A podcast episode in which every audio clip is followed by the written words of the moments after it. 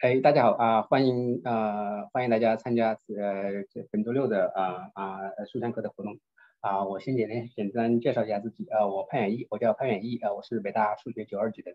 嗯，那我今我今天晚上的这个讲座呢，我是主持之一啊。我的主要任务就是介绍一下今天的主讲人呃王佳明啊，佳明呢啊他是西北农业科技大学啊本科。然后在澳大利亚的阿德莱德大学读的博士，后来呢，反正是啊，从那个简介上你能看到，他说基本上十多年来一直做的都是葡萄酒相关的研究啊，跟跟我们校友会的活动呃关系呢也是比较紧密啊啊，几年前我们搞过一个啊百年的葡萄酒纪念纪念纪念那个酒，我们啊叫众筹了一批啊，反应很好。那个那批酒呢是佳明啊替我们选的啊，非也非常感谢他啊。然后呢，我就是说啊，基本上介绍就是这些。可以说他我们一直在开玩笑说他酒博士酒博士，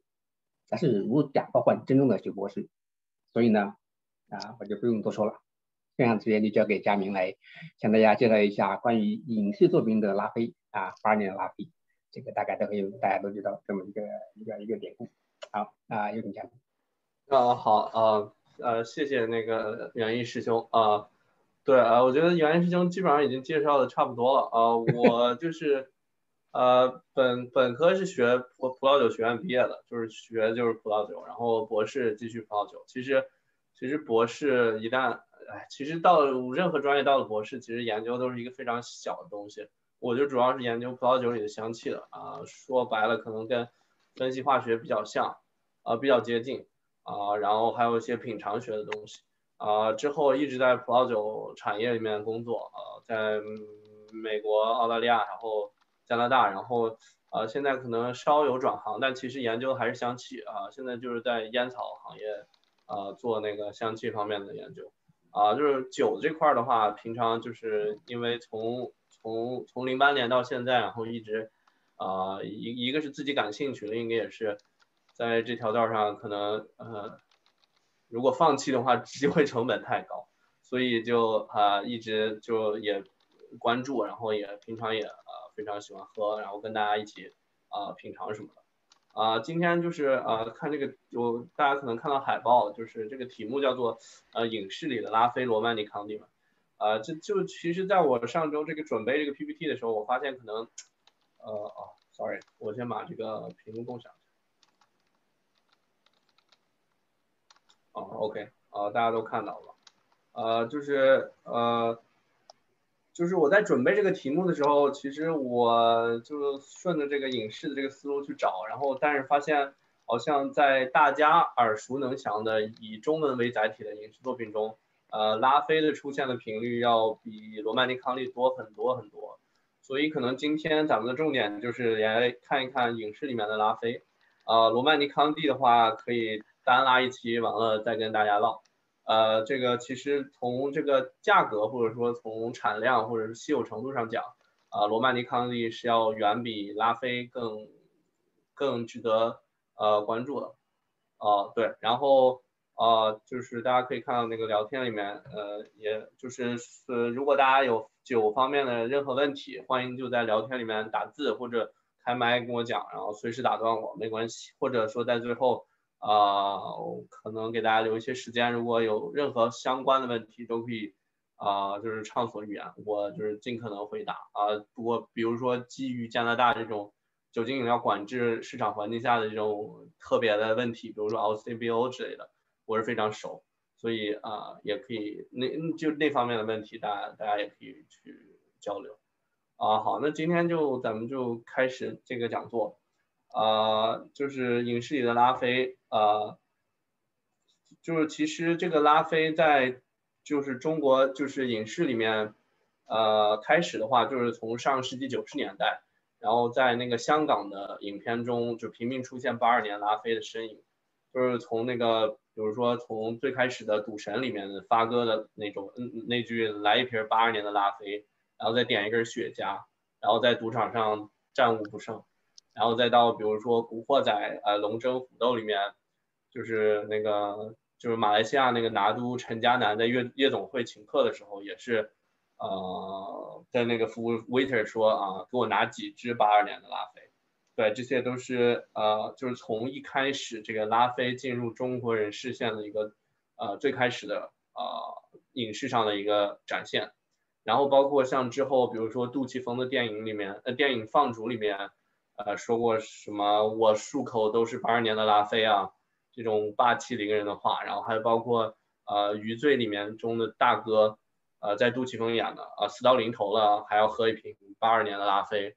然后啊，就就包括呃之后包括周星驰的一些作品当中，他也就是体现出来，呃，他对葡萄酒的一些热爱，比如说。啊，九六年上映的那个《大内密探零零发》呃，里面有一段经典的形容葡萄酒的台词，比如先苦呃先甜后苦，一苦一甜，啊，就像初恋的味道，啊，这是那个呃周星驰说的，呃，就是就随着这种港片在内地的这些大热，就随着这些大的 IP，比如说像周润发、像杜琪峰在内地的呃的大热，就八二年的拉菲和他代表的这种。呃，所展现出来的尊贵奢侈的这种形象，也深深的植入呃内地人的这个心中。然后，而且呃，就加上一众呃以罗伯特帕克为首的酒评家对这这种波尔多风格葡萄酒的这个追捧，或者说就是很高的评价啊。当然，这个罗伯特帕克这个人，等会儿咱们会再次提到。然后，波尔多葡萄酒也就是呃就是趁着这这番东风，呃，在中国市场，尤其是在中国市场上，就吃了一个。大吃了一波红利，呃，其实其实就是背后的原因是一个，就是大家可能只能看到表面这些影视作品，但其实它背后有一个非常呃非常直接的一个营销的一个思路在背后，就是呃这个人可能大家不太认识啊，他是香港的一位做葡萄酒的一个大佬，呃，他叫做叶福章，然后他今年已经八十四岁了。呃，祖籍四川，然后从大概一九七零年左右开始涉足那个葡萄酒市场，然后从事葡萄酒这个事业已经有五十多年了。呃，然后就因为他对世界葡萄酒文化做出这种特别，尤其是对在中文下的这种文化做出的贡献，呃，法国波尔多政府也因他的名字建立了有一个福章的一个村，就是波尔多村级的一个葡萄酒呃的一个体系啊，然后。呃，叶福章先生也是，就是香港地区最早将就是投资级的葡萄酒带入市场的领军人物之一。然后在国际就不是不光是在呃亚太地区了，在国际葡萄酒投资客户中有非常强的这个市场领导力。然后就是大家也都叫他亚洲酒王啊。然后他在就是寸土寸金的这种香港这个柴湾有一个五千平米的酒窖。然后其中有一百二十万瓶葡萄酒，然后价格已经超过了六十亿人民币，啊，然后呃，就是他当时在港片巅峰期，因为呃维多利亚湖畔那些比较大的编剧和大导演跟他的关系都非常好，就是他通过那些导演和编剧的呃笔和镜头，把这个拉菲写入了这些剧本，然后小马哥呀、陈浩南呀就开始把拉菲传遍全香港或者甚，然后还包括内地。然后在在一九七九年的时候，他也把手里的拥有的半岛酒店集团，呃呃进军内地，然后接管了北京，呃大家可能听过建国大饭店，然后呃也由此从一九七九年开始把那个呃就是投资级的红酒，包括呃拉菲这样的酒，然后引入了内地，啊然后几年之后，大家意识到这一点的时候，才发现其实叶福章这个人他在一九一一九七几年的时候，已经呃以清仓的价格从法国波尔多拿到了一批呃几百箱的那个八二年的拉菲，然后但当时这一瓶的价格可能已经翻了啊一百倍、一千倍。然后就包括就是近期大家可能这个嗯这个剧照可能不太呃熟悉啊，这个是那个就是《白夜追凶》，呃这个就是一个悬疑推理侦探片儿。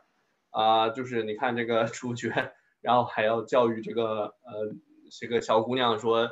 呃五万一瓶往上走啊什么的，啊这种呃其实其实市场价啊现在没有这么高啊，就是它的国际均价大概在啊大概在呃四千多五千美元吧，所以其啊其实也差不多，大概就到五万五万人民币，啊就是这个就非常拉菲在这个中国影视中真的特别常见，啊然后呃就是自从这个拉菲进入中国市场之后，然后八二年，尤其是八二年的拉菲，就经过这个葡萄酒经销商们这种层层的这个炒作。然后这个八二年的拉菲价格就高歌猛进，然后其但其实它的购买者中真正对葡萄酒的感兴趣的这种爱好者却寥寥无几。然后呃，关于八二年这个年份，呃，的确是一个非常好的年份。等等一下咱们再具体介绍。呃，就是拉菲其实的每年的正牌拉菲，它的年产量在十九万到二十四万瓶之间浮动。呃，具体一九八二年的拉菲。有多少？现在没人能说得清楚，但是是应该在二十万瓶左右，呃，但是就是大家也一直在说，哎，为什么这个八二年的拉菲喝到现在就还没有喝完吗？啊，的确是没有喝完，就是呃，通你通过正规的渠道还是可以买到，呃，就是这个八二年拉菲的真品的，是因为很多人拿它来当当一种投资工具，就是他买了之后他并不会消费啊，他呃他。并不会那个 consume，然后他只是就是拿它来投资，然后在手里面可能待五到十年之后再次出手，啊，所以呃那二十万瓶八二年的拉菲，其实时至今日在市场上流通的就可以，你可以看到国际均价，然后可以就是呃比较方便的购买的，呃有上千瓶，所以呃这个是没有什么逻辑上的问题的，并不是说呃大家所有人买来就要喝掉，呃因为它毕竟是一个非常。特别的年份，然后又是一个特别非常好的酒庄，所以很多人拿来是当投资用的。呃，然后就是在八二年拉菲在叶福章呃在香港捧红之后，就是这个罗斯柴尔德家族，呃，这个大家等一下也要介介绍啊，就是拉菲对吧？它的那个英文或者叫法语叫 Chateau Lafite Rothschild，就是他能看到罗斯柴尔德家族这个后缀，就是罗斯柴尔德家族拥有的一个酒庄。然后就当时这个八十年拉菲在香港在内地火爆之后，就是这个家族就是无论如何都没有想到，就是呃他们家的这个拉菲跟中国竟然这么有缘，然后就当即抓住机会。然后大家可以看到这 PPT 当中这个右面这瓶酒，这个零八年的拉菲，他们知道这个八这个字，呃八这个数字在中国文化中的这个象征意义，他们还专门在酒瓶上印了一个红色的嵌进去的一个汉字八。然后以来刺激这个中国的这个消费，啊，然后在就这个在这瓶酒之后，到零九年年末，就拉菲的这个中国市场价就达到一个呃一个巅峰，然后就开始在中国内地出现了很多，比如说呃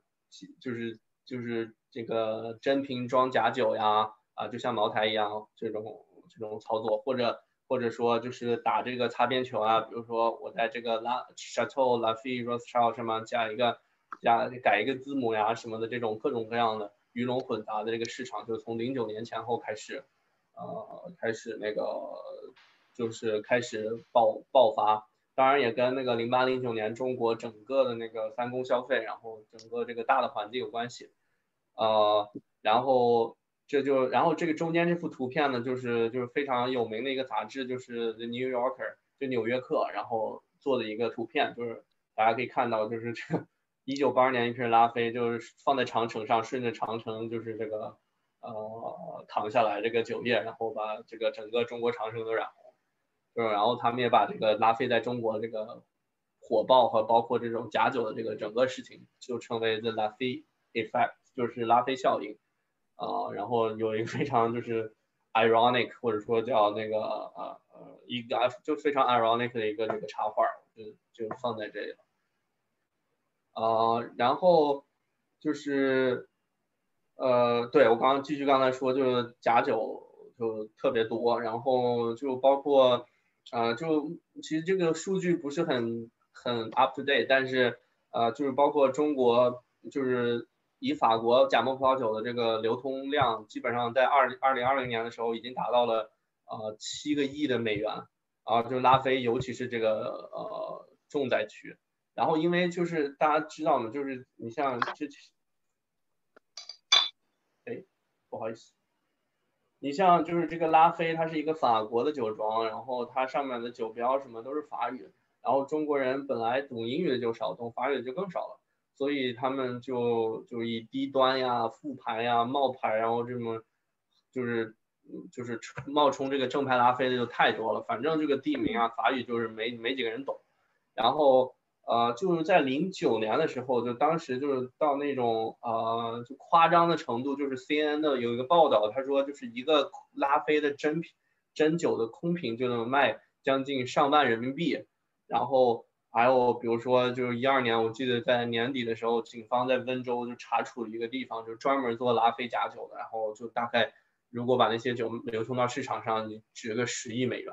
就是当时就是一种疯疯疯疯疯狂的这种程度，呃，然后哦对，然后这个具体就讲一下，呃，这个八二年的拉菲，然后就是这是一个八二年拉菲的一个叫呃，就是这个叫我们可能叫 wine making specification，就是就是酿酒时候的一个具体的呃操作，然后这是一个八二年拉菲的酒标，大家可以看到。呃，这里有 Chateau Lafite Rothschild 是酒庄的名字，然后包括这个年份，一九八二，下面是 Poliac，呃呃，就是波利亚克村，是呃那个波尔多的一个村庄，这是拉菲呃酒庄所在地，然后包括这个西帽上面，大家可以看到这个罗斯柴尔德家族，哦，这个有点反光，等会儿有具体的一个放大的图片，啊的一个就是五五星呃就是五件的一个呃图。图标呃代表这个出产自罗斯柴尔德家族，呃然后嗯大家可以看到就是这个葡萄酒的主要成分呢，就是有百分之六十五的 c a b e r n e t s a u v i g n 就是赤霞珠和百分之二十九的 Merlot 就是美美乐，还有包包括百分之六的 Cabernet Franc 就是品丽珠来做的，然后呃这个酒的的产量是 forty hectares 和 hectare，然后酒的酒精度的话比较适中，十二点五度，啊然后。可以可以看到这个具体的价格，当然这个是呃就是以英镑计价了。啊，大家可以看到，比如说四千五百英镑，然后所以说大概嗯对，大概就是五千美元或者往上走的一个大概，就是这个一九八二年的拉菲的一个具体的情况，呃可以看到赤霞珠为主，呃美乐次之，然后还有一定一定的比例的品丽珠，呃这也是那个法国波尔多产区红葡萄酒的一个。最典型的一个配比，大概就是呃左岸左岸红葡萄酒的最典型的配比，就赤霞珠为主，啊美乐，然后那个品丽珠，然后对，然后这个人呢就叫做罗伯特帕克，呃他是呃美国的一个酒评家，呃然后他在进入葡萄酒那个评论圈之前是美国的一个律师。啊，就是因为这个职业的原因，他接触到很多法国葡萄酒，所以他就喜欢上了法国葡萄酒，然后就开始对酒具体的进行评分。啊，一九八二这个年份的话是比较特殊的一个年份，这也是这也是罗伯特帕克的成名的一个年份，因为当时呃，在一九七九年的时候发生一个事情，就是呃巴黎审判的这那个 Judgment of Paris，就是就是呃以美国纳帕纳帕谷的。赤霞珠红葡萄酒和霞多丽白葡萄酒为主呃为主的新世界葡萄酒第一次在法国巴黎举行了一次盲品会上击败了以波尔法国波尔多和法国勃艮第呃为主的旧世界的红葡萄酒，就最好公认的旧世界的最好的红葡萄酒白葡萄酒。就从一九七九年开始，新世界尤其是呃纳帕谷的葡萄酒就名声大噪。哦，对，还有个知识点就是新旧世界啊，就是新世界，呃，新世界的意思就是除了欧洲以外的出产葡萄酒的国家，我们统称为新世界。比如说新西兰、呃澳大利亚、呃南非、呃阿根廷、智利，啊，对吧？然后还有包括中国，这都属于新世界葡萄酒国家。旧世界葡萄酒国家就是欧洲的出产葡萄酒的国家，最典型的法国、意大利、西班牙。这些就叫旧世界葡萄酒国家。传统意义上讲，旧世界葡萄酒国家是最主流的葡萄酒。但是，就一九七九年那个巴黎盲品发生之后，新世界葡萄酒第一次进入了呃主流媒体的呃视野。然后就，但是当时法国人，因为法国人是作为盲品的这个参与者，他们参与盲品，结果他们给新世界葡萄酒打了最高更高的分数。然后他们就对旧世他们知道结果之后，他们就开始就是各种在各种通过各种渠道来抨击这个新世界葡萄酒，说他他们并没有那么好，然后来以此巩固法国葡萄酒这个地位。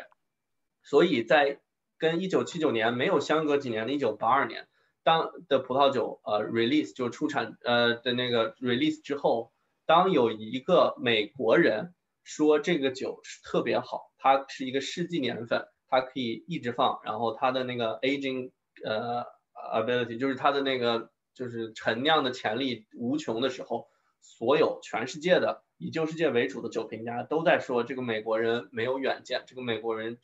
呃说的都是呃就是说的没有任何依据，他的酒评并不能作为呃一个投资的参考，然后就开始抨击他。但是事实告诉我们，八二年的葡萄酒，九二年和零二年和一二年，包括二二年，就呃，包括就每十年就会有一次比较官方的这个品尝，然后都证明了当年罗伯特帕克对八二年这个年份的这个精准预测是，就是怎么讲，一个呃流行一点说法，就是把就是疯狂打脸那些旧世界的这个酒评家啊，所以就通过八二对八二年拉菲葡萄酒陈年潜力的精准预测。罗伯特拉菲成为了世界上最重要的一个酒评家，他现在呃，就是大家有时候可能在 LCBO 能看到啊，有些酒瓶或者酒标上面会写 RP，然后后面带一个百百分制的分数，比如说 RP 九零、RP 九四，就代表罗伯特帕克给他打过九十四分。他目目前为止，他是世界上唯一一个酒瓶分数和价格成极正相关的酒评家。所以大家就可以看到它的酒瓶，它的酒瓶对一个葡萄酒的价值是有多大的影响。所以呃，当然他呃，他他在两千年的时候已经退休了，就是他不会再去做评价，但他现在有一个团队，呃，所以大家能看依然能看到 RP 的一个分数，但其实是他背后的一个团队团队呃在打分的。呃，那个参考价值就没有他直接给出的分数参考价值那么高，但是在所有酒评体系里，无论是 Janssen Robin Robinson，就是英国的一个非常著名的酒评家打的二十分制的评分，还是什么 James James Duckley，澳大利亚酒评家打的一百分制的评分，相比他们的参考价值绝对没有罗伯特帕克的参考价值要高，而且大家可以清楚的看到罗伯特价值，罗伯特帕克一百分。就是 RP 一百分的酒，它的价格是是是绝对是要非常，至少是三位数加币，呃，当然可能比三位数还高。但比如说你看到其他酒评家给出一百分的那个酒，它可能只有二十刀，就是所所以大家能看到，就是它的这个评分对于这个葡萄酒这个影响到底有多大。呃，对，就是他最后退休。也是因为就是牵扯到利益太多，可能他呃不太想继续再做这样的事情吧，呃也有些各种原因就不在这里赘述了，呃然后这个酒标的话，呃就这是一个具体的一个图，就大家可以更清楚的看到，然后就是庄园，就是庄园这个图这个下方，然后分别是这个酒的名字、年份与产地，然后就是波尔多地区的布亚克镇呃布亚克村。然后，哦，呃，就是，呃，对，然后就是，呃，基本上，全球就是按照按照州是配额制供给的，就跟这个计划经济一样。所以说，拉菲每年现在就是大概亚洲的配额大概有四万四万瓶吧，呃，当然就是可能在亚洲流通的酒可能要远远比四万瓶要多，呃，然后，呃。就是有有一些有一些就是无厘头的报道，比如说以前那个中央视那个经济新闻联播报道过什么，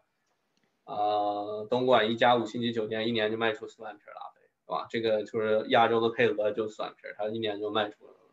四万瓶，所以所以但很多人说什么拉菲十年的产量啊都不够中国人这个一年喝。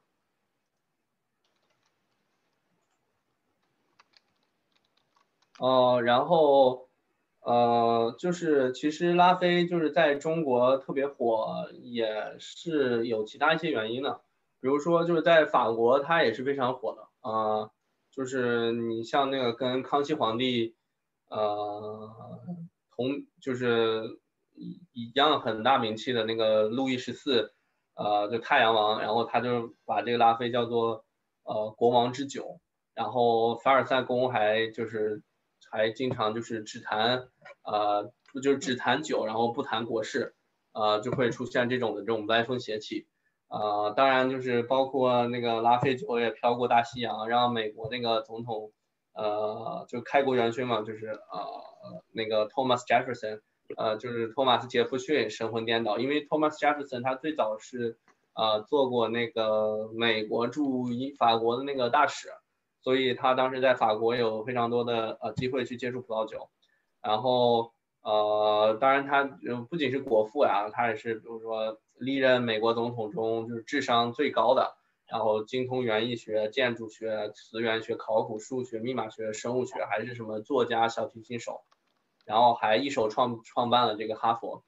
呃，当时就是大家可以看到右边图片这张酒，就是就是有一瓶，据说是一九一七八七年的拉菲，呃，Thomas Jefferson 还签过大名，就是 T H F，大家可以看到下面这个 T H F。就是 Thomas Henry Jefferson 嘛，我也不记得了，他就就 middle name 可能是 Henry。然后两百年之后，这瓶酒以十点五万英镑啊，就是被呃在就是刷新了拉菲葡萄酒的拍卖记录。然后当时买这个葡萄酒的叫做 Malcolm Forbes，就是马尔科姆福布斯，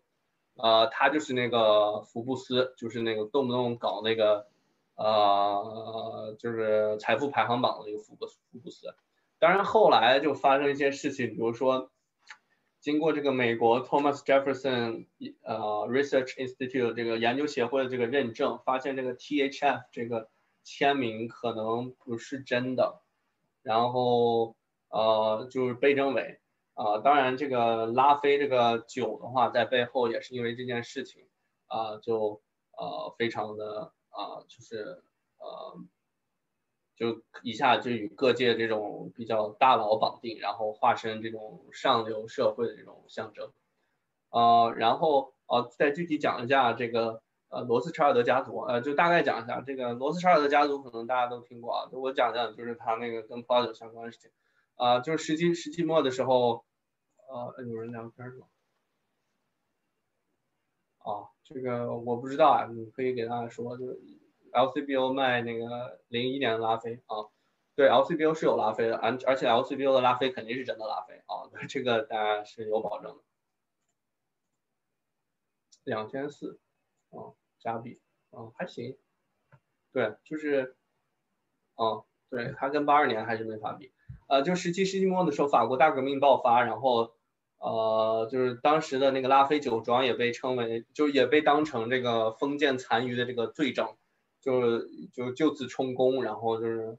就是摇摇欲坠。但是就是大家能读过那个雨果的那个九三年的那个人的话，就知道那个大概理解那个动荡的年代。然后就一直到那个一八六八年，然后一位银行家就是以四百四十万法郎买下了这个拉菲酒庄，然后拉菲才得以保全下来。然后这位银行家的名字就叫做 James Rothschild，就詹姆斯罗斯柴尔德，啊，就是这个罗斯柴尔德家族，就是早年间就被比如说像货币战争这种事物传的跟妖魔一样，然后控制全世界金融什么的，呃，就是这就是他家。然后哦对，这个人就是 James Rothschild。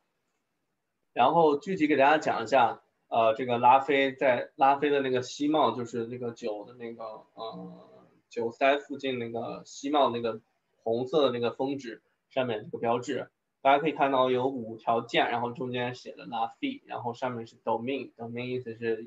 财产产地，然后 Barons de Rothschild 就是罗斯柴尔德勋爵，呃，然后这个家族这个族徽就是来源于这个圣经里一个故事，就是呃生命垂危的一个父亲，然后要把五。呃，要五个儿子折断捆在一起的五支箭，然后，但这五个孩子就是怎么都折不断，然后这个这位父亲就拆开这捆箭，然后就折断一支，然后说，啊，你看这个家族力量来自于团结，然后一支箭容易被折断，五支箭就不容易被折断。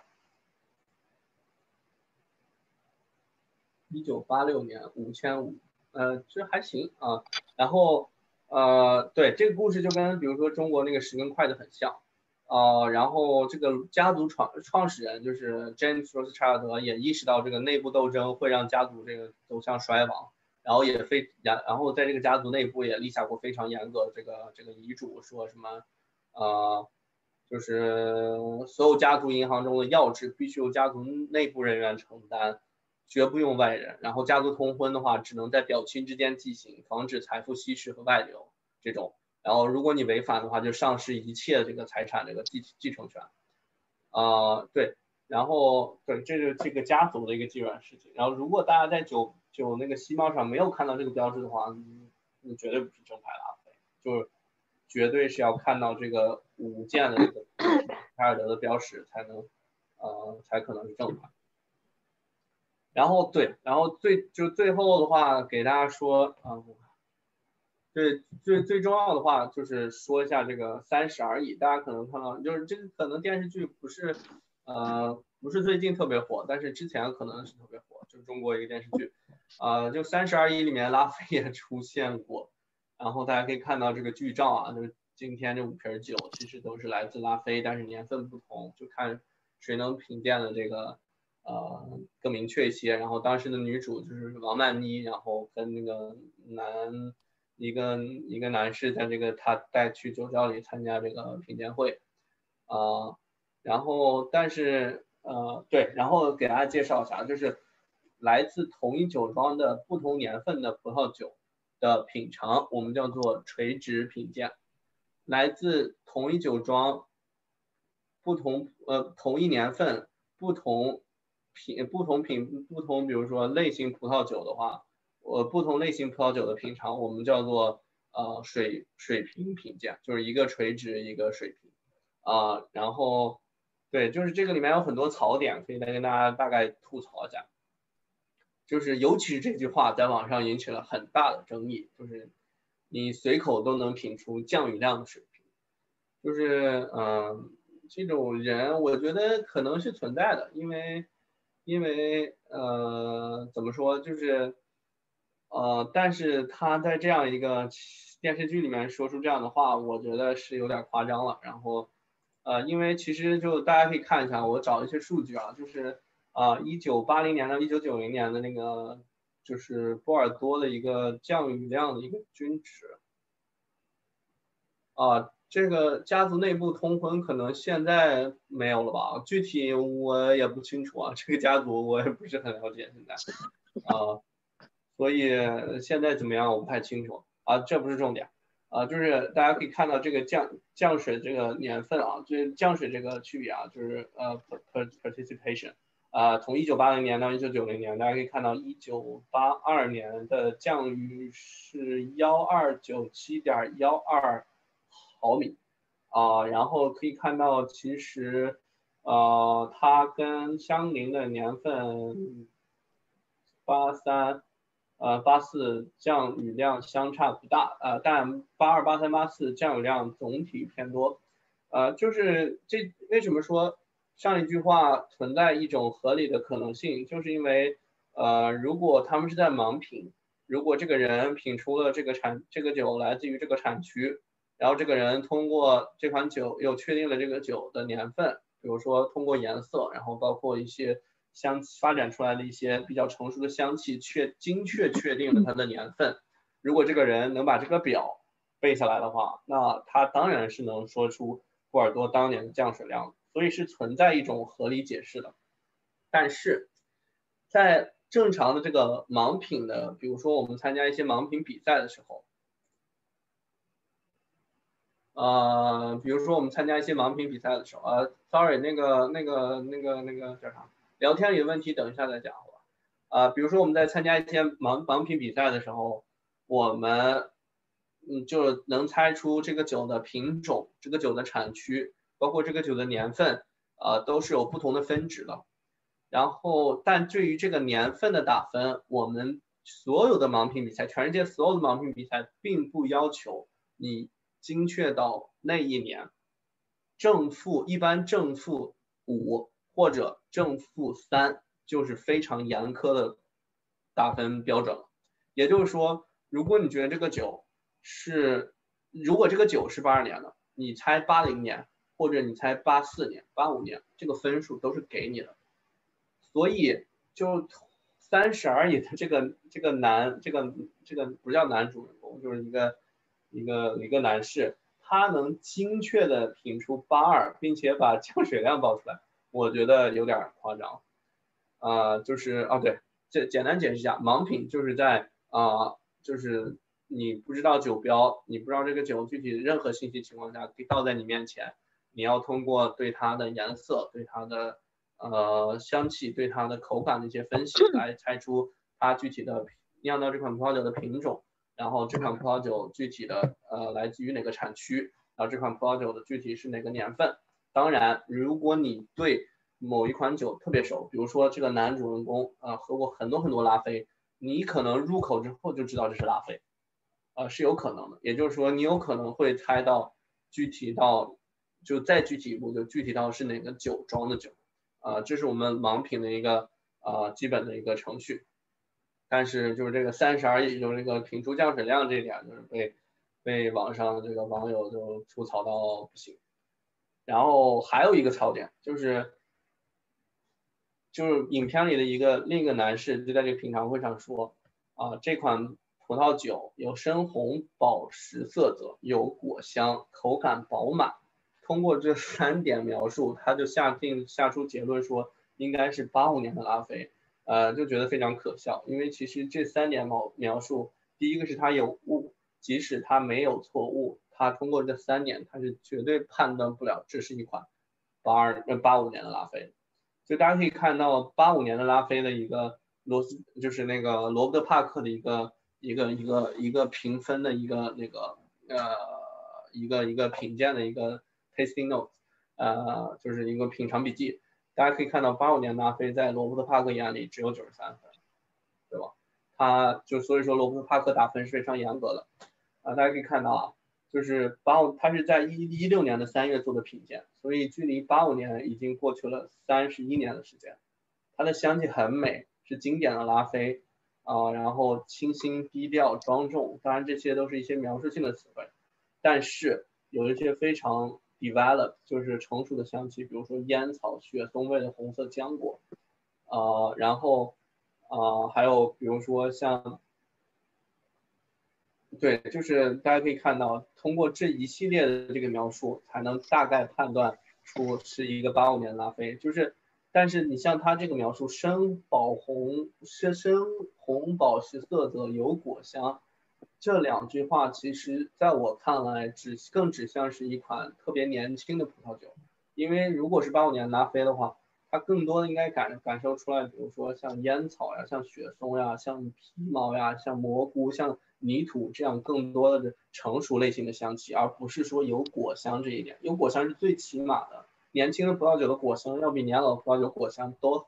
呃，丰富很多，浓郁很多。深红宝石色泽这一点也特别奇怪，因为葡萄酒在经过陈年的时候，它的色泽是由深是由紫红色向砖红色逐渐发展的。深红宝石色泽在我看来是一个呃五到十年之内的一个葡萄酒的表现。八五年的拉菲的葡萄酒，它完全是应该是一个砖红色，而且非常通透的一个色泽，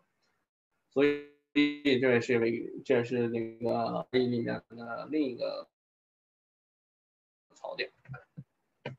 然后呃下来了，就还有一个槽点啊，就是王曼妮说啊，不只是果香，然后还有一些淡淡的薄荷味儿，然后可能是一个传奇年份是八二年拉菲，这就是更那个扯不上关系了。因为薄荷味儿，在从化学角度讲，或者说从我们葡萄品品尝学或种植学的角度讲，它可能是关系到一些物质，然后这些物质可能更多的出现在冷凉的产区内了。但是其实八二年的拉菲，呃，八二年当年的波尔多是偏热的一个气候，呃，它就是呃就是波就是赤霞珠为主的红葡萄酒，它只有在冷凉的年份或者冷凉的产区才会出现这种薄荷味的体现，比如说像比较浓郁薄荷味的体现的有法有那个澳大利亚呃库纳瓦瓦拉产区库纳瓦尔产区的赤霞珠，大家有机会可以上 CBO 购买，就可以看到明显的这个薄荷味。但通过薄荷味能说到八二年，呃，这个真的是谈不上。而且薄荷味这个这个味道就 minty 就 mint 这个东西，它更多是和年轻的葡萄酒联系在一起的。呃，刚才八二年的八五年的酒那个人是那样描述的，八二年比八五年还老三年，他说竟然有更年轻的这种薄荷味的存在，就是更大一个槽点。当然这。就是咱们就是一个非常就是吹毛求疵，就是从葡萄酒专业角度去去讲这个事情，但是呃就是就是这些都是一些就是它那个里面的那个可以吐槽的地方。哦对，然后最后的话，对今天就主要给大家讲这个拉拉菲，然后罗曼尼康帝的话咱们可以之后再聊。呃最后的话给大家推荐就是六部那个葡萄酒相关那个影视作品。啊，然后第一个的话，啊，刚才我们之之前也聊聊到过，叫做 Sour Grape，它是一个，呃，中文名字叫酸葡萄，大家可以在 Netflix 上找到。呃，它是讲，它是一部纪录片，是讲一个，呃，马来西亚人，呃，叫，呃，我们俗称叫 Doctor Conti，就是康蒂博士，或者他的他的名字叫 Ruby，呃，他在美国，呃，做假酒，就是在酒圈里面引起轰动的一个故事。呃，他也因为此受到 F FBI 的通缉，然后入狱，呃，监狱那个住就是就监狱在德克萨斯，然后去年应该是出狱了，然后被一个东南亚的呃富商就是神秘的接走了，现在他具体在哪儿，具体干什么，谁都不知道。呃，他虽然做了假酒，但是他的 tasting 就是他的那个品尝技能是就无与伦比的，所以。这个技能怎么说？做好事儿可以成就，做坏事儿也可以成就，真的是这样。然后第二个就是 The Song，就是侍酒师，它也是纪录片，是讲一群年轻人通就是怎么备考那个侍酒师大师的考试，呃，是一个非常呃有意思的纪录片，大家可以看。然后第三个也有也是一部纪录片，它叫做《红色情节》，中文翻译 Red Obsession。是讲这个红葡萄酒在中国的这个流行风行，就是风靡就火爆的这个故事，主要以中国为主。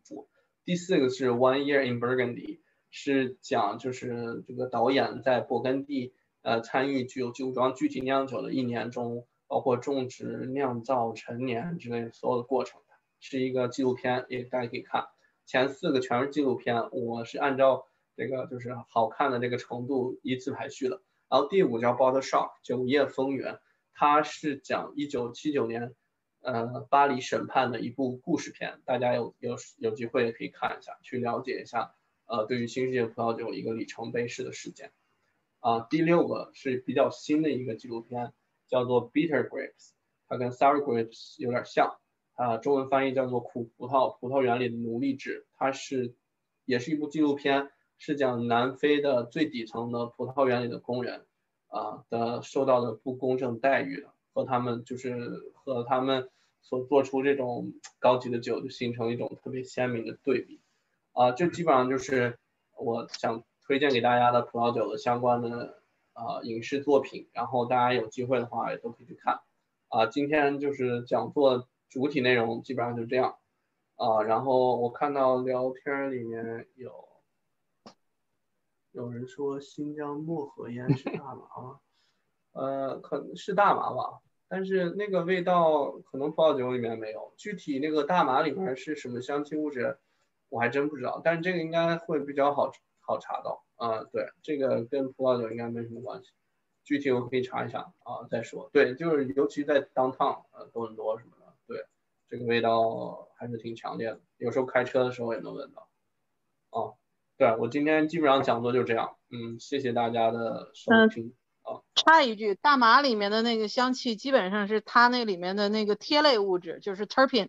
决定的。然后不同的品种的那个大麻，实际上它是因为 terpene 那个 profile 不一样，所以它才有香味的不一那个什么。那现在的大麻想像葡萄酒一样。就根据它的那个香气的那种呃 terpene profile，然后来决定它是哪种啊，像什么 chardonnay 啊，像什么那个呃就是 merlot 啊，就是这样的。但是现在这个事情还完全没有还没有提到议事日程上来，就是这个事情，因为毕竟不像葡萄酒这个说起来这么高大上吧，所以还没有那个呃，就是提到议事日程上来。但是实际上大家一直是很想，就是说也借助同样的同样的品鉴原则，实际上是呃把这个嗯大麻的这个种系也给呃分类出来，是这么个情况。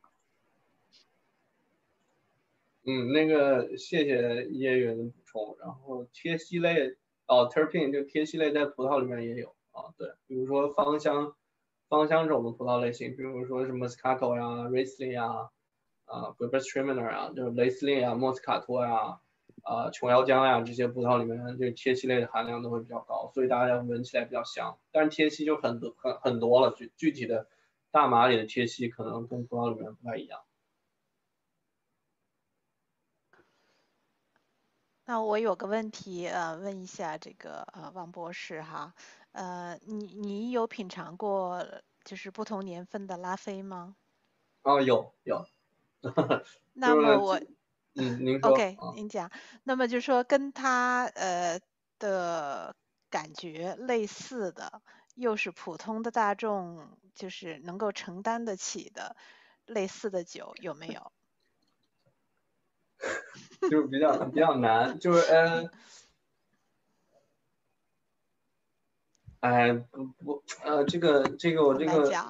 对，差那么多钱。呃，对，就是可能和它就是价格，就是可能都叫 premium wine，就是很也是比较贵，但它没有那么贵的话，我能给你推荐。但是你要说就是咱们平常喝的，可能就是它的细腻程度啊，包括它那个用橡木桶的这个感觉，真的是不一样。就是那些酒一入口，尤其是尤其呃，就是一一闻或者一入口，就第一感觉你就知道这是一个大酒。就是，呃，我们讲的大酒，就是一个特别呃牛的酒。然后，呃，比如说像拉菲的话，在我看来，如果我盲品里面遇到拉菲的话，呃，就是我的一个判，我的一个判断依据就是拉菲葡萄酒，就是除撇开所有的年份，包括所有的什么果香什么都不谈，就它的香气里面有一种特别，就是特别具体的，呃。国内五星级酒店房间的那个香气，就是我也不知道是香水还是他们擦地或者就是打扫房间的那个味道，有那个味道，不是拉菲就是木桶，就是这两个葡萄酒都是波尔多的顶级的葡萄酒。对于我来说，这就是一个 marker，对我来说这就是一个判断的标准，就是就是我现在找不到另一款酒有那样的香气了，无论什么年份。就这个，但是我我我要找到的话，就再跟大家讲。就如果有一个更好的一个更经济的一个 option 的话，嗯，那你觉得在呃加拿大买酒是到 L L C B O 买呢，还是说到你比较了解的一些酒庄自己去酿比较好？呃，酒庄有一些酒是不通过 L C B O 呃销售的。所以那些酒你只能去酒庄买，但是 LCBO 买酒的话，就是第一它的那个保真，第二它的价格是比较合理的，所以其实就是省去了咱们很多一些就是自己做 search research 的这个时间，我还是比较推荐 LCBO 的。但如果某些酒庄的一些酒款你在 LCBO 没有的话，可能你只能去啊那个酒庄买，对，是这样。OK。对，因为 LCBO 呃它是政府部门，它是不盈利的，所有它的呃卖葡萄酒的利润，它都是要返还到安省的各种嗯公共事业的当中，所以其实无论是从定价，而且说句实话，就是 LCBO 对于这个顶级酒的定价，就刚才包括聊天里面有人发那个呃零一年和八六年的拉菲的价格，LCBO 定的是非常合理的。就是越名贵的酒，在 LCBO 买，其实其实性价比对性价比越高，是这样的。我记得有一年那个茅台来嘛，哎，呃对，茅台是茅台是抢茅台是抢不上，对，茅台是只要一上架就空，只要一上架就空。我记得有一年高斌在他朋友圈说，呃，来了十几还是三十瓶，被他全都扫光了。啊，对，就是那个 LCBO 有一些不同的区域的门店它有一些专就是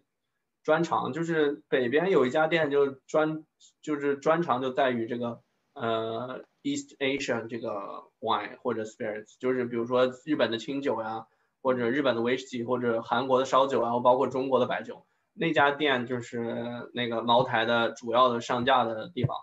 呃，但是就很难抢啊。其实中国的白酒它在海外的销售主要是为了一个国际的曝光，它并没有会，它并没有想通过加拿大的销售给它的业绩增加多少个呃提高，所以它会把它最好的批次，因为 LCBO 的检验的那个的标准比中国要严格。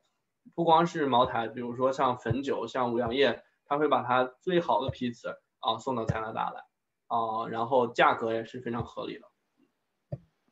嗯，还说一句，还经常有不过的呢。你要在 LCBO 的实验室里边看的话，还经常有不过的中国的酒。呃，对对对对对，但是就这些大酒企送来肯定都是最好的批次。嗯嗯，以后可以到 LCBO 去买。那个 L Seven 和在。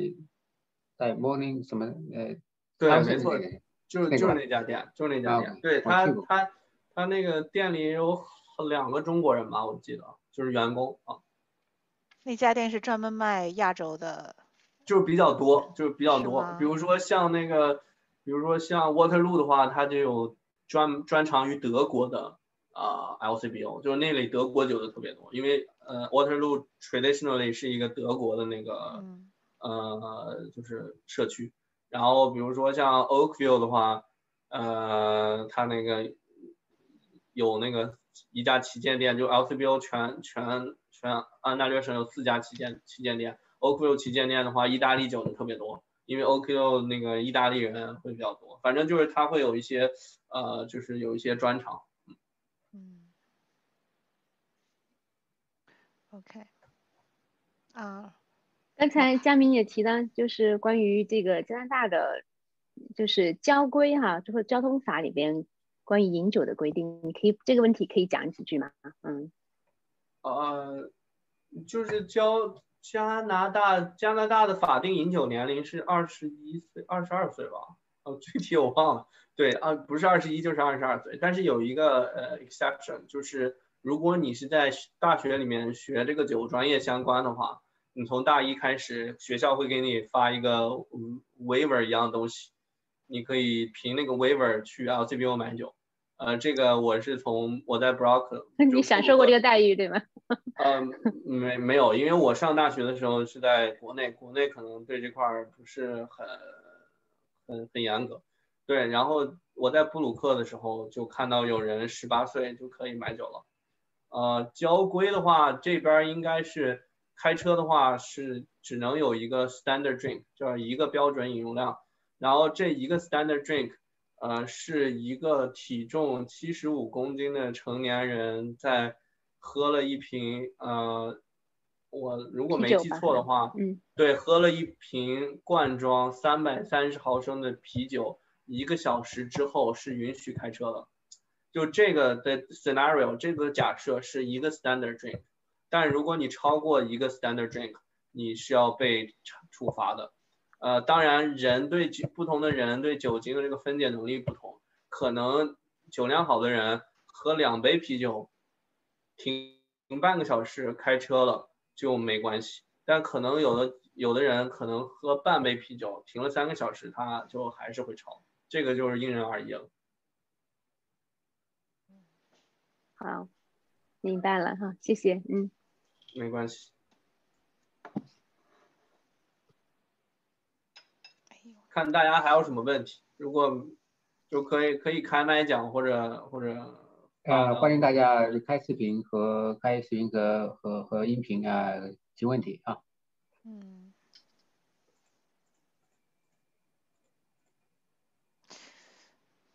差不多就是啊，嘉宾问你一个问题，一般一般就是说啊，我比如说去人家家里面做客的话。对吧？一般就是要送人家一点酒，啊，可能当可能当晚就喝掉。一般大概是什么价位？就是比较比较适中、亲民一点，或者就就还可以的。就是这个这个这个问题也比较难回答，就是首首先他他他会不会首先他懂不懂酒？对，就他对这个酒有没有什么就是特别的喜好？呃，如果他对，如果他是有特别喜好的话，还是投其所好比较好。呃，当然这个喜好的不同，这个投其所好的成本也不同。呃，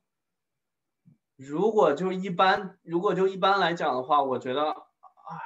我觉得如果当天就喝掉的话，然后大家就是中国，如果是中国人的话，我比较建议就甜一点的，或者带一点气泡的，夏天的话比较合适。然后这样的酒的话，可能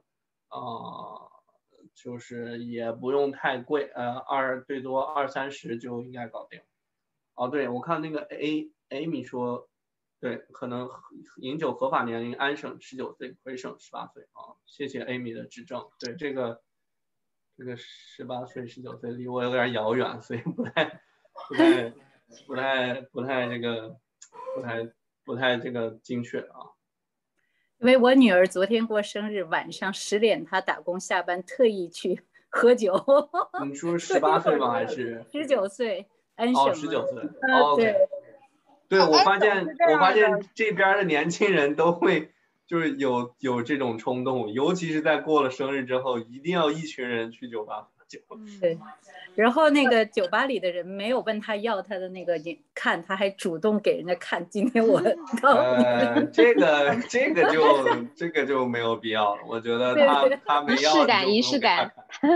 他要一种仪式感。对，嗯。哎，佳明，就是从呃健康的角度来讲，你推荐哪一种红酒或者白酒？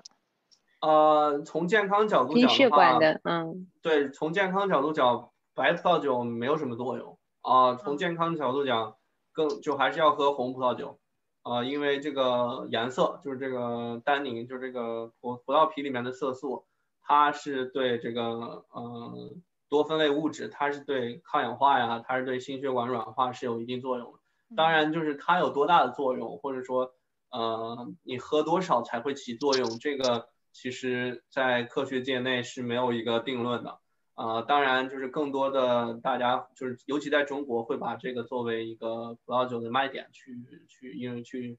去去销售，因为中国人对健康比较关注。嗯，对，就是红葡萄酒，我的荐推荐就是红葡萄酒，然后那种其实那种越苦越涩的，可能在健康这方面就越有越有可能有效果。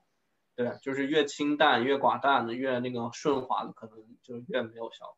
啊，白葡萄酒的话，喝起来就纯粹是，呃，社交需求，没有任何健康的作用啊。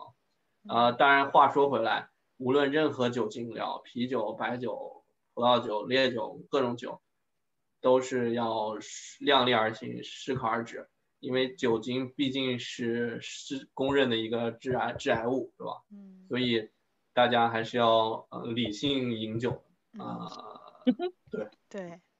啊，我还发现一个，从健康的角度上来讲，呃，什么酒，呃，就是不饮酒是最好的，因为红葡萄酒那个所谓说的那些，呃，单宁啊、花青素啊，它所谓的那一点，呃，对于健康有益的那个，完全不能够 offset 酒精，呃，本身带来的那个害处。所以从如果你要是说从健康的角度上来讲，喝喝什么酒？都没有健 康的益处，对对，包括红葡萄酒，这个这个是肯定的。呃，有有几个那个，刚才给佳明这个补充一下吧。这个因为因为毕竟原来在 LCBO 工作过，这个这个事情我觉得有几个是悖论的一个事情。是第一，就是所谓，当然 LCBO 确实他们对酒类的那个就是监察是最严格的，是非常严格的，这一点毫无疑问。可是真正严格到什么地步呢？其实，在我看来的话，就是说，如果这还叫严格的话，那我就不，我就不能想象其他国家这个这个酒还怎么，就是怎么检测了。其实他查的不是特别多，他主要查的几个，当然你的你的酒精含量是要达到标准，然后你的酒标什么的，这个是符合标准的，这个是肯定的。呃，酒精含量，这就是我刚才说的好多的中国的那个什么的酒，经常有的时候那些烈酒啊，那不是说茅台啊或者是什么的这些，对，呃，其他的其他的一些就是相对来讲咱们稍微大众一些的那个呃酒，呃，嗯，包括茅台下面有一些五粮液啊，下面有一些那个就是它的新品牌的那些呃酒，有的时候确实还真的会出现就是酒精含量不足。这一点，比如它标的是百分之四十的，可能可 能你最后你你你测完了以后，就死活它就只有百分之三十八，就这种不合，这个是这个是最大的会把他们给给删掉的。那么再有一个，当然是这个酒里面我们要查的一个非常重要的指标是甲醇含量，呃，就是就是所有的醇类里面，那么你有甲醇、丙醇，还有其他的这个呃呃。嗯，这些的含量不能超标，这个一般都是达标的。呃，再有一个呢，呃，有一些呃，一般要查它的那个色度，就是焦糖色，还有它的甜度。有一些酒，包括那个，另外还有一些汽水酒，就是饮料的那些，要去查它的呃，对对，含糖量。那么最重要的一点，也就是。其实，呃，LCBO 他们查的一些东西，主要是，比如说是一些那个呃重金属，还有当然一些酸度，还有包括那个，嗯，那叫，呃，就是呃就是防腐防腐类的这个呃这个含量是不是过上？还有一个就是有有一些那个农药残存，专门有有那么一两个，这个是。包括是在就是葡萄酒储存的过程中呢，有一些代谢会出现的那个一个产物，这个这个好像是呃 LCBO，呃就是他们自己最称道的一个，就是说他们哎查这个这个呃这我我们查的比世界上哪哪都都都先进，嗯基本上是这么一个主要的那什么啊，当然那个里头当然一般还要去查呃二氧化硫，就是说。呃，这个的主要的这个成分，除此以外，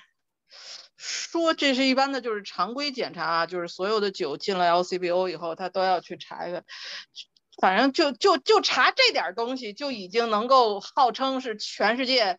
这个监管最严格的这个这个地方了，那我实在是不知，就是如果如果你要是单从一个化学检验的那个角度上来讲的话，我就实在不知道那别地儿就是那个不严格能到了什么样的这个这个地步。所以其实呢也没有很多的事情，怎么说？这个就是就是我一直想说的，就是大家好多这个生活里面的那个那个想象啊，跟我们得出来的那个好多的那个结论，其实。嗯，在科学上 呢，有的时候不一定，你那个那个解读不是一个特别站得住脚的。再有一个就是喝酒这个事情，喝酒这个事情，就好像是说，就中国人饮酒嘛，尤其从改革开放以后，这个完全是从这个港片儿啊什么的这个给。过来的，所以呢，就感觉就是说，这都是江湖大佬，然后喝酒这件事情是一个特别高大上的事情，然后特别提高这个身份地位的事情。其实，如果是去，你要是真正是听他们讲这个品酒，或者是如果真的是对老百姓来讲的话，当然高端的酒有高端的，就像就像佳明说的，那真的是无可替代，那人家就差那一点儿，你你就是。呃，碰不上，所以所以它有这个投资的这个价值在里头。但是普通老百姓啊，我说句实话，咱们一般人啊都不太会喝酒，也说不出个道道来。呃，就是嗯，说不好听了，就是装个相，然后这个大家弄个这个这个气氛，尤其中国人，其实中国人最喜欢喝什么的呢？喝白酒，喝咱们的老白干儿。那个那个咱们中国人比较头头是道，这个非要喝这个葡萄酒、喝洋酒，那纯属就是一个啊。这个凑个热闹，所以大家也都不太懂，也都不太那什么的，呃，就是所以感觉他很高大上。其实说句实话，人外国人喝葡萄酒，跟咱们中国人喝二锅头，我看也不见得谁比谁就高明。所以呢，这个葡萄酒这件事情呢，大家千万不要把它想的好像有多么多么的高大上。这个是不是？当然，一定是贵的酒比便宜的酒，绝大多数情况下，就是尤其在加拿大这种地方，一分钱一分货，这是肯定的。但是事实上就是说，对于你不不太会喝的人，可能通常时候你会有一个感觉，就是你喝那个越便宜的酒，你觉得那酒越好喝。那个越贵的酒，你反倒喝不出个所以然来。所以其实呢，真正你要是说咱们普通人都不是说特别了解的，就是凑个气氛，或者说是哎呀，从一般的礼节上讲，哎，我买个酒吧，那个那什么的，其实不用追求特别豪华的消费。呃，十几二十的酒，LCBO 里面有很多很大众化的酒。现在包括那个超市也可以了，就是说都是比较亲民的，你就会看到十几二十块的那个酒，呃，你做一般的宴会啊，或就是家庭的聚餐啊，然后你买来当天就消费掉的，其实十几二十块钱的酒，并不是一个不。呃，不适合饮的酒，它其实还是挺上口的，就是呃呃不是太差。当然你不能追求像佳明这样的这个这个专业品鉴啊，就是咱们作为一般聚会，呃，其实这是一个挺挺普通、挺大众化的这么一个一个东西，不需要追求特别特别高的。那么你真的要是买到了，呃三五十块钱的酒。已经是可以，包括在 LCBO 里面去买的话，已经可以买到比较不错的酒了。对，就是说稍微有点专业，就是稍微你要，呃，你要显示一点这个，如果这人比较重要啊，或者是显示另外显示一下你自己也是有一定的品味格调的，你自己也是懂一些这个的啊，送礼送的比较比较那什么的的话，那其实一个我觉得价位在三五十块钱的红酒。嗯，或者是你再去挑一挑它的产地啊，挑一挑它的等级啊，按照那个 LCBO 那上面本身标着标记的那个等级啊什么的，这个就已经是很拿得出手的了。嗯，不会喝的，其实我觉得随便，嗯，都差不多，不用追求特别那什么。这个这算是给佳明多多少一点那个补充吧。当然，这个说的远没有佳明说的专业了。这个。哦，没有没有，谢谢谢谢叶叶人姐啊，对，我觉得对。完全同意你的说法啊，这个喝酒无论喝什么酒，这个社交功能是第一位的啊。当然就是酒精是致癌物，但是人生得意须尽欢是吧？这个大家每天，大家每天这个跟致癌物打交道，什么油烟啊，乱七八糟的也不少啊。嗯。但是该怎么生活还是得怎么生活啊。我我问嘉宾一个事儿，嗯。就在家里，你在家里喝葡萄酒吗？我说实话，我我不怎么喝，因为我我太太现在她也不太能，她不太能喝，就是我现在在家里 在家里忙小孩的事儿，所以，因为我在家里就就就说说句实话，我现在已经有很长时段时间没有喝葡萄酒了，但是最近我在喝啤酒，我在喝各种各样的啤酒，啤酒也是一个大坑。我现在对啤酒也非常有研究，液体对，因为啤酒的量比较少，就是一个人能喝完。对葡萄酒的话，无论他怎么跟你说，比如说啊，放一天没事，放两天没事，但毕竟开瓶之后你没有喝完，它的品质会下降。所以我基本上很长一段时间没有喝葡萄酒，但是我喝特别多的啤酒。LCBO 也。你小心肚子啊。LCBO 也，你这个岁数，然后又又要那什么了，你就开，你先要开始喝啤酒，你就小心你的肚子吧。对 啊，LCBO 也有非常多的好的啤酒的选择啊，这个就就就是大家真的就是啤酒不是只有大绿棒子那么简单，就是不是只有水啤，像青岛啤酒那么简单。对，啤酒也是一个一个一个呃，就像咖啡、像葡萄酒一样一个。一个也也是一个有门道的东西。嗯，因为我去看那个 beer store 的话，啤酒的种类比那个葡萄酒种类还多。呃，对，呃，beer store beer store 的啤酒就是比较大众的啤酒，但它的类型的话比较集中。呃，比较多样的啤酒类型还是要去 LCBO 买啊。那个刚才听叶云讲的讲了一段话以后，我觉得心里好受多了。我是喝过很多酒，但我的这个味觉系统实在是太差，所以我觉得我想问一下，这个品酒的话是一定要有一点这个味觉的敏感的天分，还是后天可以培养的？我我觉得我说实话，我喝喝喝那么多酒，我都没觉得哪个酒好到哪去。或者这个酒跟那个酒区别在哪里，不像他们那些人呢说的头头是道。这个东西是能培养的吗？培养我觉得肯定肯定能培养。对，每个人这个品尝体系不同，就是您现在可能有一些对好酒、不好的酒的一个分辨的东西、分辨的标准，然后可能就更需要这个体系化，或者说更需要这个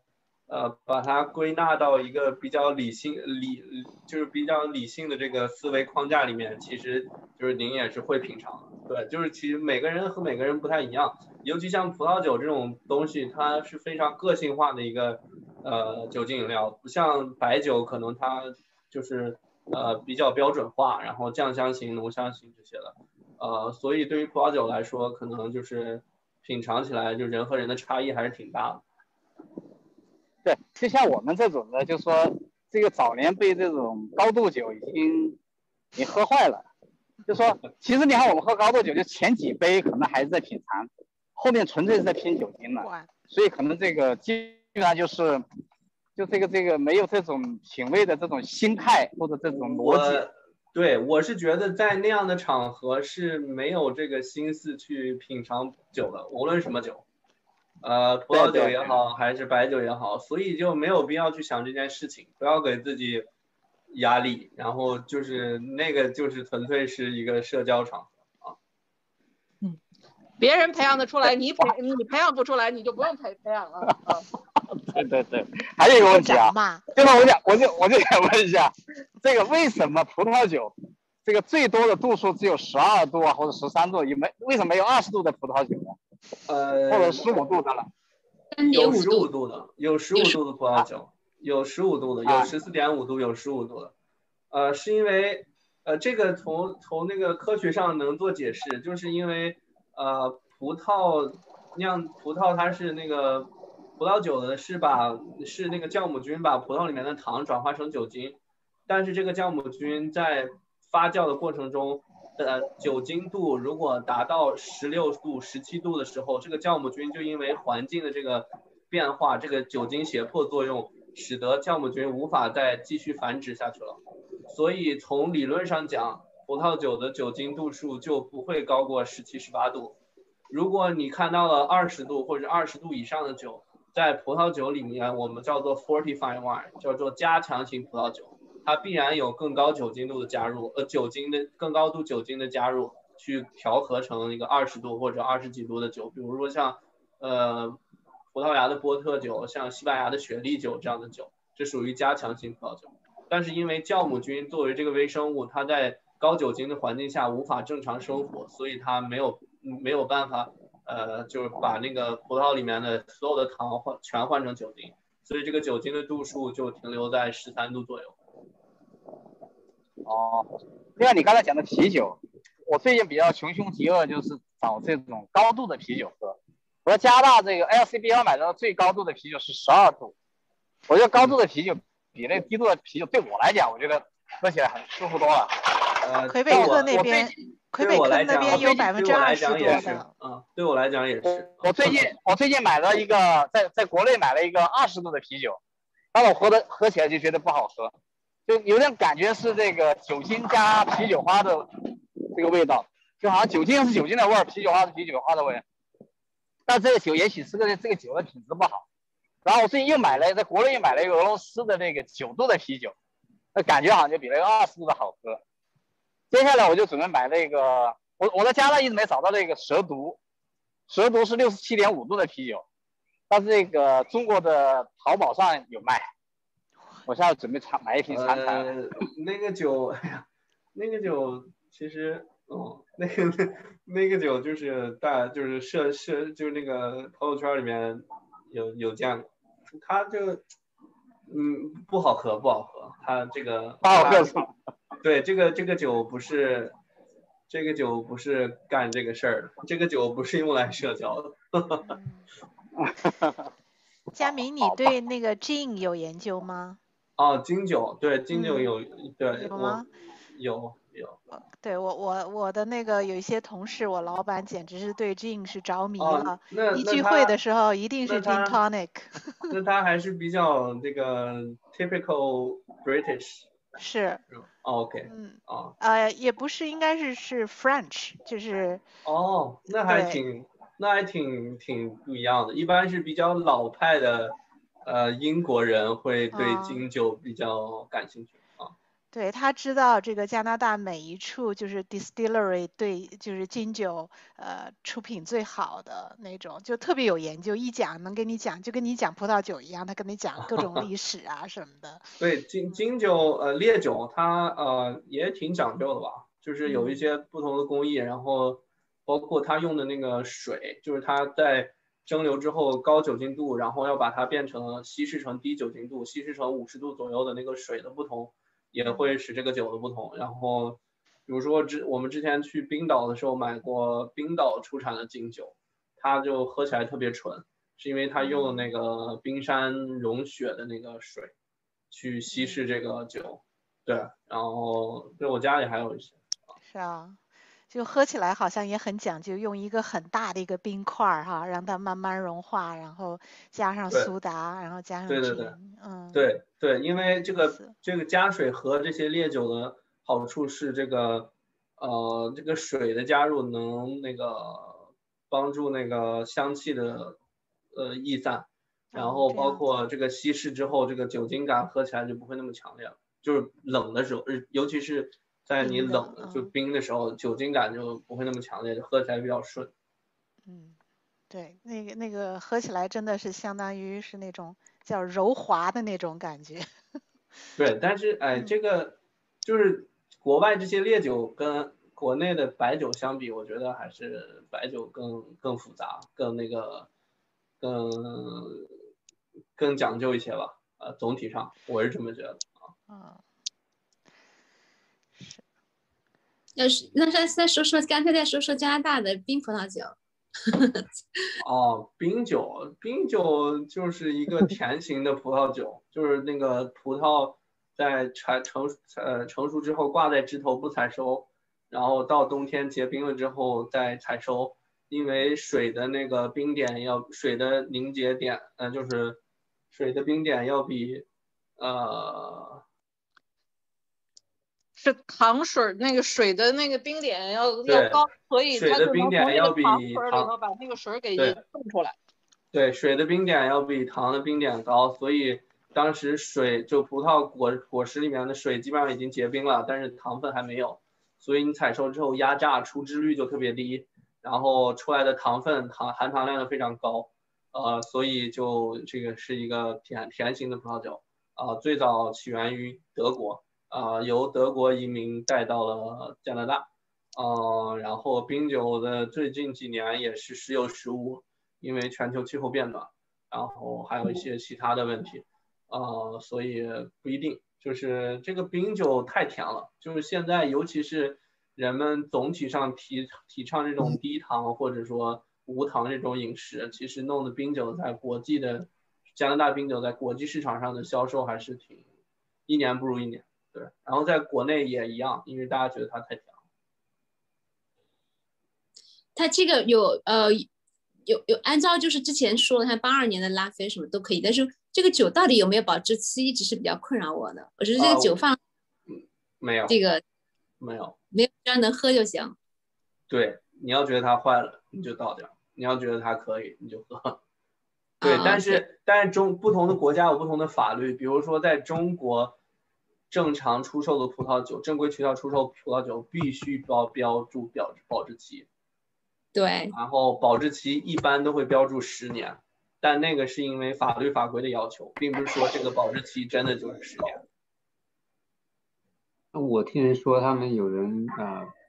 老老人家，哎法一个我有一法朋友，他他他老他们的老家以前是开酒开酒店的，就说他家里面有好几十年的酒，然后每次开的老酒都跟跟那个啊、什么开彩票一样，有的能喝，有的不能喝。呃，啤酒有没有保质期？是我见过大部分分啤酒没有保质期，但是有一些啤酒有保质期，是因为它呃是所谓的，比如说鲜啤啊或者生啤什么的，啊，它就是你你你要在近短的时间内喝掉，然后才有那个新鲜的感觉，所以它会标注一个特别短的保质期。但总体上，呃，啤酒也是没有保质期的。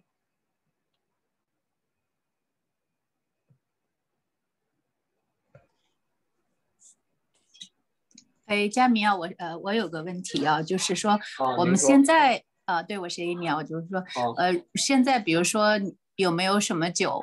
就说我们买了有收藏价值？比如说前两年我听说日本在日本都买不到日本的 whisky 了，Whisky 然后 然后我到哪儿旅游，我看到有机场有日本 whisky，我就买，但是也不知道会不会有。嗯，免税店的价格其实是没什么竞争力的啊。嗯对，但是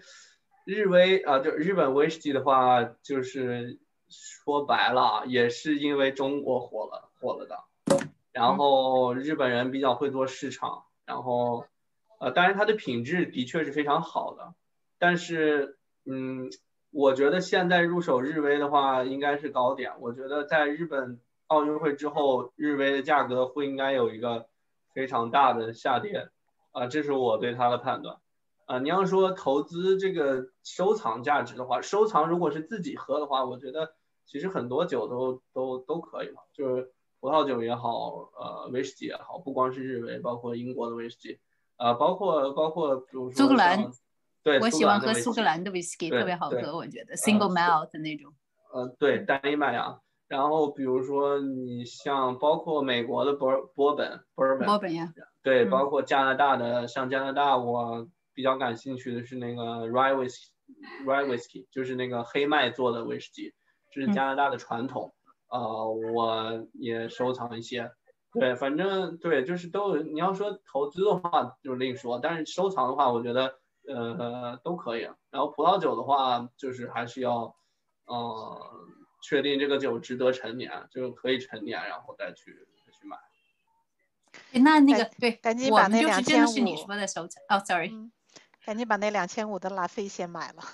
二零零一啊年的，我估计那个在中国应该也卖不少钱呢哈。呃，这个酒的问题，就拉菲的问题是，如果你在这儿买了，你在中国出手的话，就嗯大大家可能不太相信这个渠道。对，就是这个，就是因为他不知道你这个酒是怎么来的。对，嗯嗯，那你就是倒是推荐一些你说的这种收藏，其实我们那么贵的就没没有不是做投资的，就是做这种收藏，嗯，隔多少年喝起来，哎，我觉得挺挺有意思。你如果能给我们呃推荐几个这种比较我们能够不是那么贵啊，就是我们能承受这种呃几百。我我我完了发发群里啊。哎呦，太好了！嗯，呃，我哎对佳 whisky 比较感兴趣。佳明，上次咱们就是你帮我们做的那个一百二十周年的那个酒，那个酒哦大概能够收藏多长时间啊？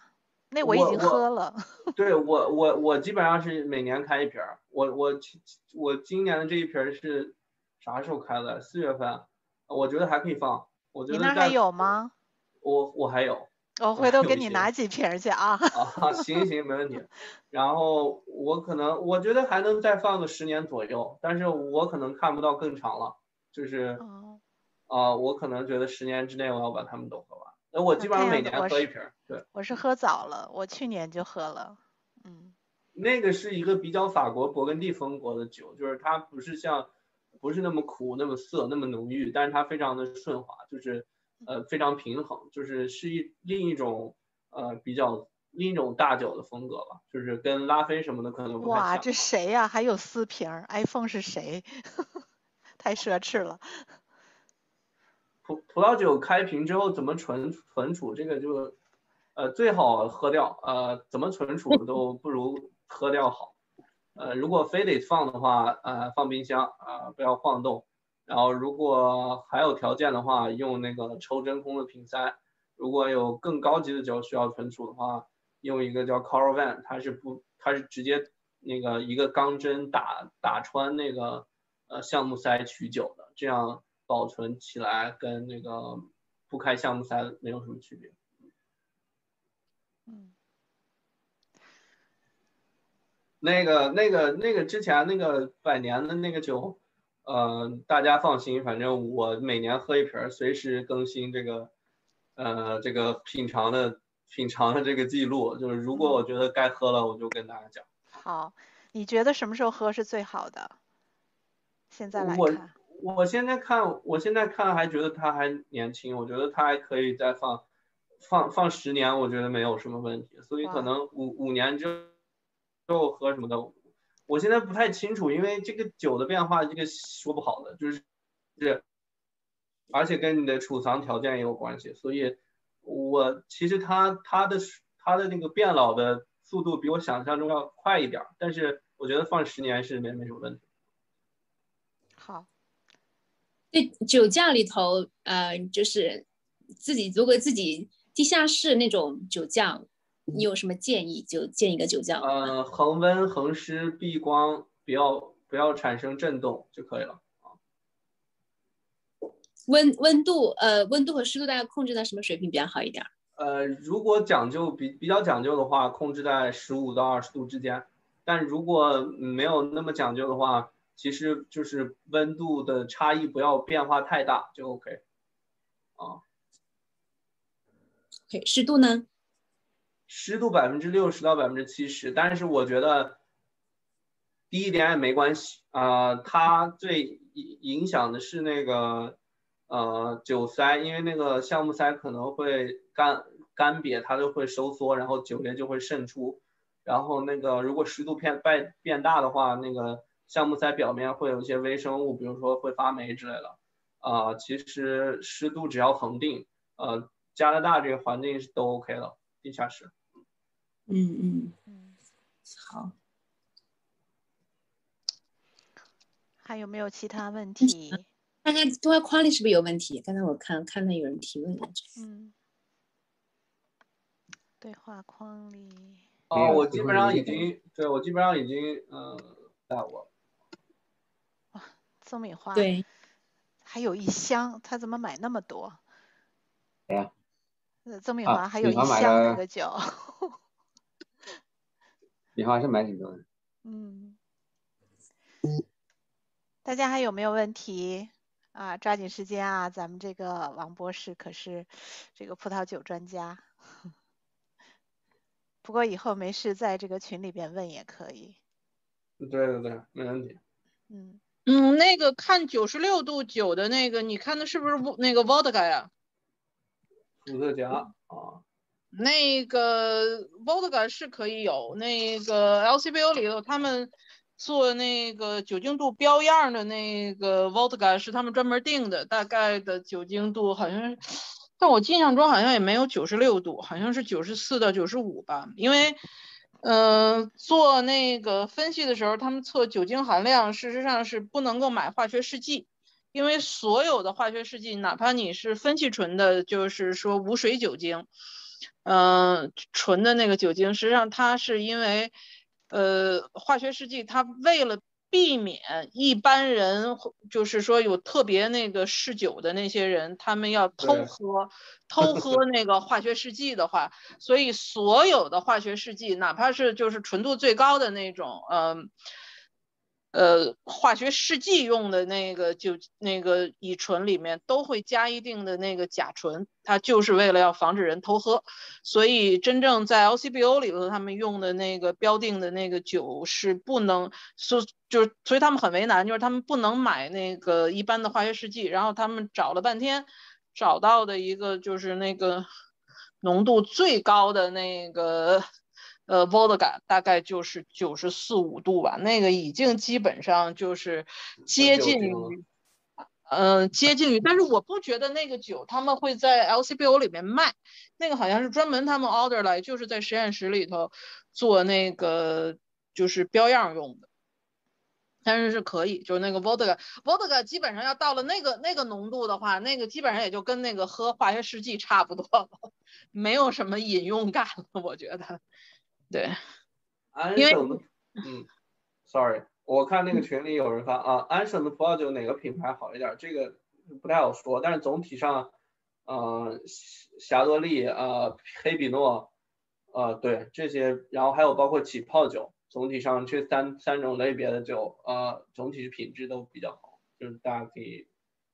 啊、去看一看。对我我比较喜欢黑比诺，嗯嗯，黑比诺比较对比较比较好入口啊啊，其实最贵的酒是黑比诺做的，就是罗曼尼康帝要比拉菲贵很多，它是黑比诺做的酒，它并不是赤霞珠做的酒。嗯，OK，嗯，老潘你要总结吗？还是 Rachel 你最后来总结几句？Rachel 来。中吧，啊，这不用不用，还是按潘叔按照以前的那个走，就是主持人大概做一下总结，然后看看姐这边还有什么，嗯，啊，总结啊，啊，呃，谢谢谢谢嘉宾今天给我们做的讲座啊，我觉得啊增加了很多知识啊，也也很很有也很有意思啊，我们希望将来还有机会能够啊再听一些我个人来讲啊，听一听嘉宾的个人收藏的一些意见。看看哪些东西是啊，有哪些品种？为什么你选它？我们不不需要向你推荐，就是不需要啊，就你个人的一些看法啊，我们就看看看看，就是有一些什么，我想很想个人比较喜欢 看一看，就是说啊，就是这为什么你要选这个？对觉得哪儿好啊什么的？我觉得很有意思啊。还有别的人有没有什么其他的问题？什么的啊？嗯。我觉得等到呃现在慢慢的都解封了，如果真的有机会的话，佳明和叶云啊能够在在一起和我们再办一些品酒的这个线下的活动啊，这是这是更好的一种互动方式。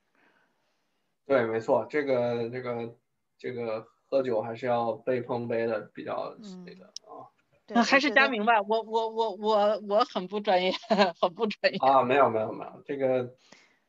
大家喝 开心就好。对呀，我觉得呃，叶云也师妹原来给我们办过三期，好像最后应该还有一次，应该带我们到酒庄去，就实地了去品酒的，还还缺一次，啊，能能够以后再再从头再来一次，我觉得还有好多没有参加过的一些校友，能够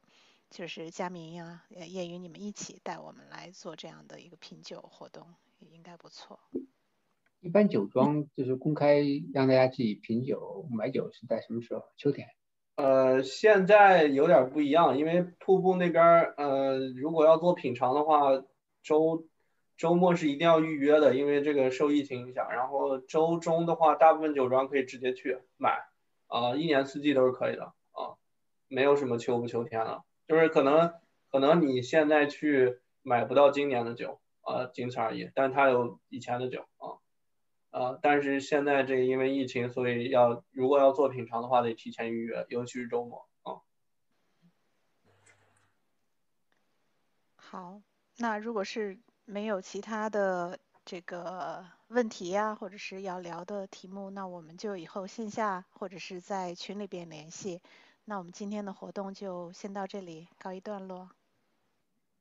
好，期待线下啊！到时谢谢，非常感谢佳明，感谢叶云今天也来参加这个活动，感谢老潘的主持，还有 Rachel 一大早在在上海呃就参加这个活动。对，一一听这个就精神了啊！早早的起。对啊。